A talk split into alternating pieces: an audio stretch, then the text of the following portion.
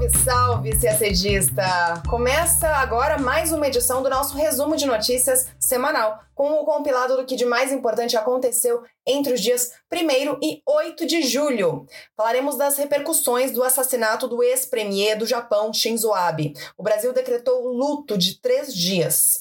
Também vamos explicar as causas da renúncia do primeiro-ministro britânico Boris Johnson. Mais um passo para a adesão de Finlândia e Suécia à OTAN. As partes assinaram um protocolo que já permite a participação dos dois países nas reuniões da organização. Mas ainda falta mais um passo para que eles sejam membros de fato da aliança. Em Bali, na Indonésia, ministros das relações exteriores do G20 se reúnem para preparar a cúpula prevista para acontecer em novembro. Quase 30% 10% da população global e da população brasileira sofrem de insegurança alimentar, segundo um relatório divulgado pela FAO. Os números aumentaram de 2020 para 2021.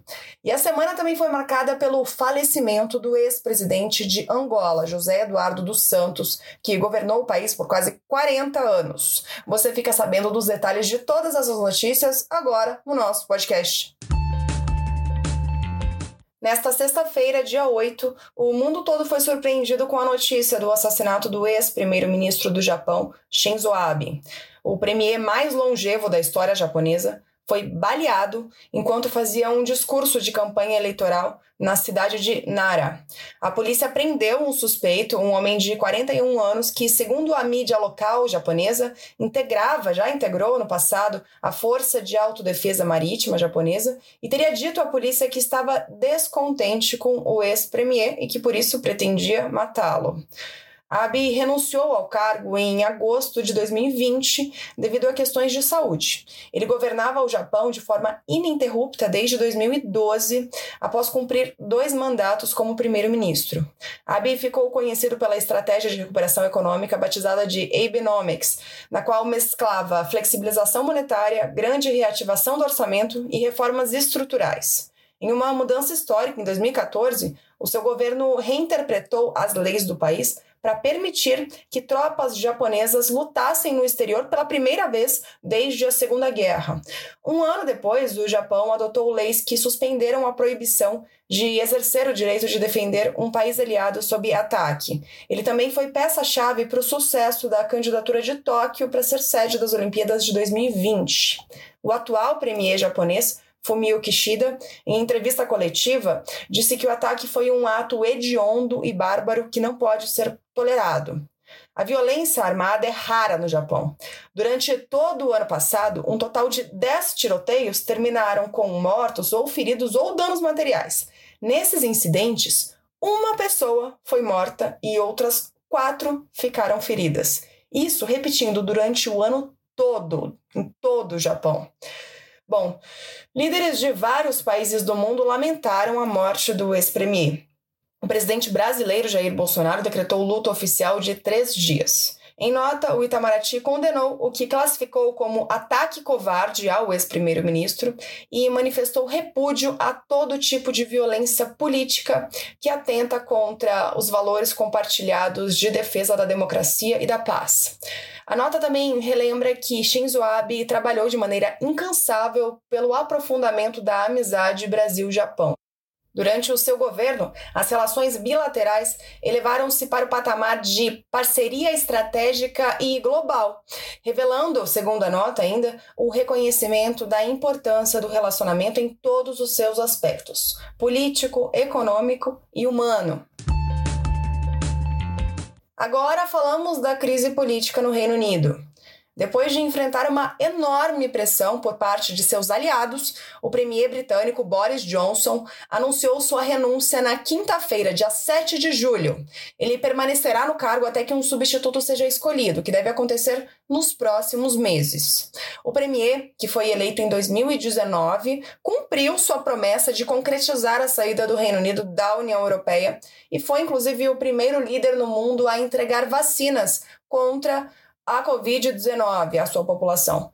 Mas sua gestão também foi marcada por vários escândalos. Um deles foi o chamado Partygate, os vazamentos que revelaram festas na sede do governo britânico no momento da Covid em que os ingleses estavam proibidos de se reunir em ambientes fechados.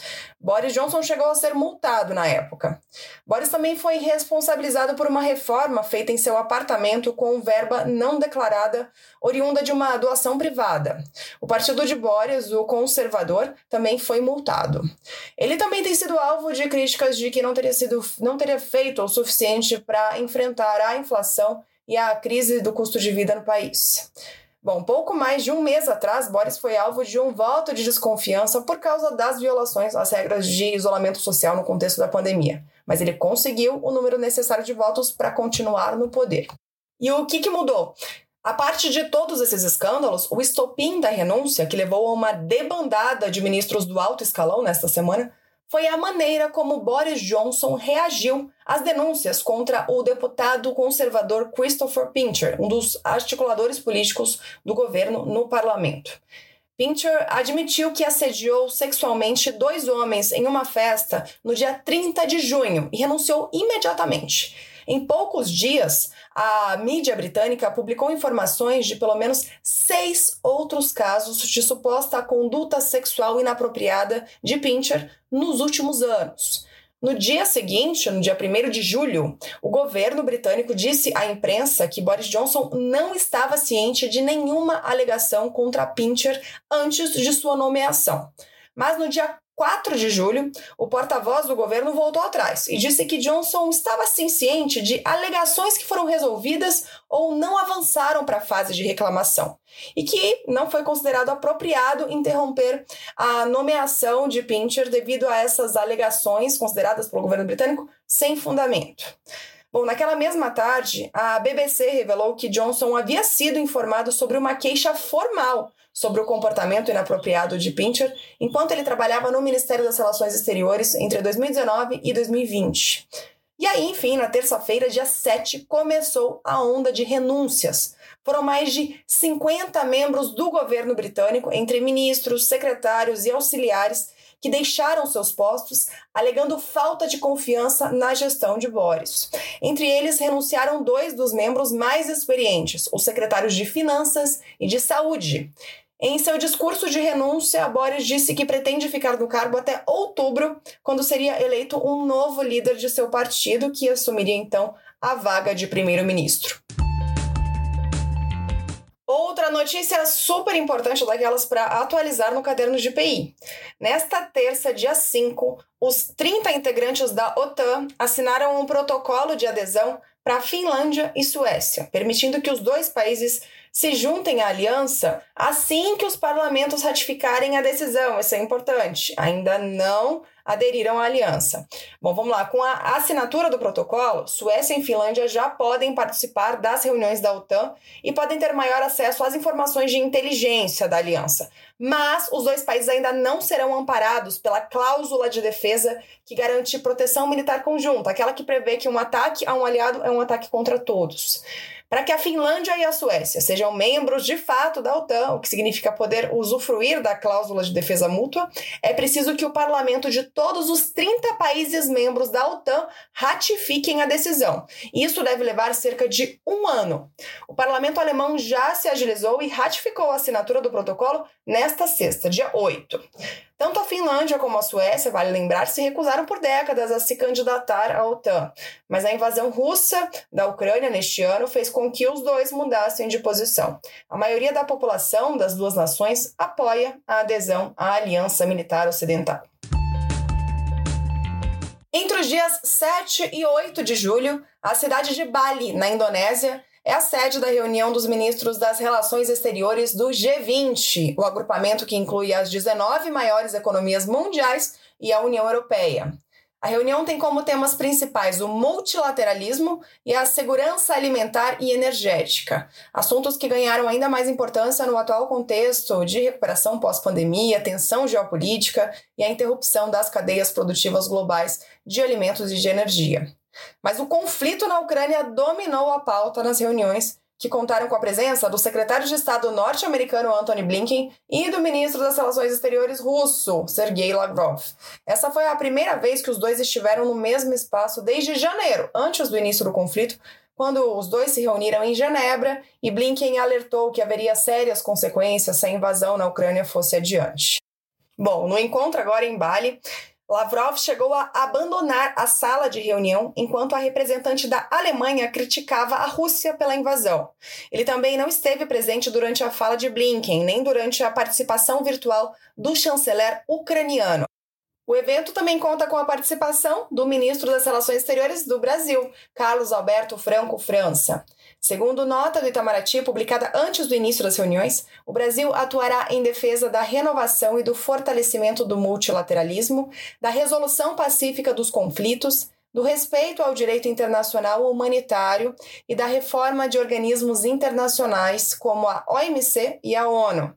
Também defenderá a atuação coordenada da comunidade internacional para a estabilização dos mercados internacionais de energia e de alimentos, além de insumos críticos para o Brasil, como fertilizantes. O G20 reúne países que representam 80% do PIB global, 75% das exportações, cerca de 70% dos investimentos diretos estrangeiros e 60% da população mundial. É considerado o principal fórum de cooperação econômica internacional. As discussões em Bali servirão como base para a reunião de líderes do G20, prevista para acontecer nos dias 15 e 16 de novembro.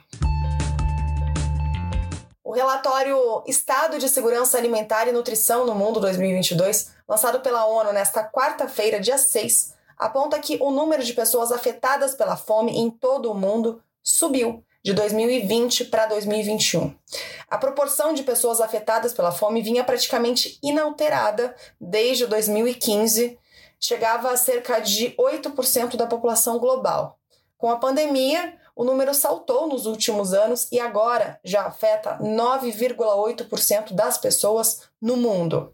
Além da parcela da população que sofre com a fome, o relatório aponta que cerca de 2,3 bilhões de pessoas no mundo, ou seja, 29% da população global, estavam em insegurança alimentar moderada ou grave. Isso em 2021, que são os dados desse relatório. O valor é de 350 milhões a mais em comparação com o período antes do surto da pandemia de Covid-19. Esses dados são bem similares quando a gente olha isoladamente para o Brasil. Segundo o relatório, quase 30% da população brasileira vive em insegurança alimentar moderada ou grave. São 61 milhões de pessoas que não têm garantia de alimentação. Dentre elas, 15 milhões convivem com insegurança alimentar grave.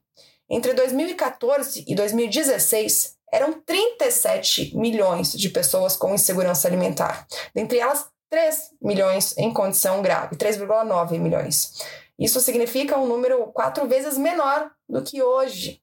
De acordo com a classificação do relatório, só para a gente entender, insegurança alimentar grave é quando a pessoa fica sem comida por um dia ou mais. Já insegurança alimentar moderada significa que a pessoa não tem certeza se conseguirá comida ou precisa reduzir a qualidade ou a quantidade dos alimentos. O documento foi feito pela Organização das Nações Unidas para a Alimentação e Agricultura, a FAO, com a parceria da Unicef, que é o Fundo das Nações Unidas para a Infância, do FIDA, que é o Fundo Internacional de Desenvolvimento Agrícola, do PMA, Programa Mundial de Alimentos, e da OMS, a Organização Mundial da Saúde. Essas agências preveem que, se a situação continuar assim, o objetivo da ONU de alcançar a fome zero em 2030 não será alcançado, ou seja, 670 milhões de pessoas, o que representa 8% da população mundial, continuará enfrentando a fome, a mesma quantidade que em 2015, quando foi lançada a agenda da ONU. As regiões mais afetadas no mundo pela fome são, em primeiro lugar, a Ásia, com 20,2% da população afetada, a África, com 9,1%, e a América Latina e Caribe, com 8,6%. Agora falamos um pouco de África. Nesta sexta, dia 8 de julho, morreu o ex-presidente de Angola, José Eduardo dos Santos, que governou o país por quase quatro décadas. Ele tinha 79 anos. Santos morreu em Barcelona, onde estava internado desde junho, após sofrer um acidente vascular cerebral. Ele se tratava de uma doença em Barcelona havia vários anos, o que o levou a deixar Luanda em 2019, dois anos após sair da presidência. Santos foi um dos presidentes mais longevos do continente africano. Seu governo foi marcado por uma brutal guerra civil de quase três décadas contra os rebeldes do movimento guerrilheiro da União Nacional pela Independência Total de Angola, a UNITA, da qual seu partido, o Movimento Popular de Libertação de Angola, o MPLA, sairia vitorioso no início dos anos 2000. Após o fim dos conflitos, o seu governo presenciou um boom do petróleo que fez crescer a economia de Angola que é hoje o segundo produtor de petróleo da África. Conhecido dentro do seu partido, MPLA, como o arquiteto da paz, José Eduardo viu seu legado cada vez mais manchado por alegações de corrupção e nepotismo, particularmente depois que os combates terminaram no país em 2002.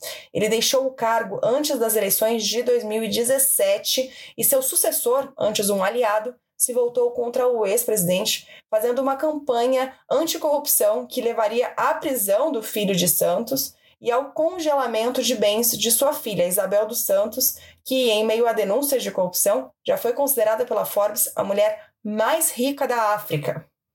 E a gente termina o nosso podcast por aqui. Uma ótima semana, bons estudos e até sexta-feira que vem.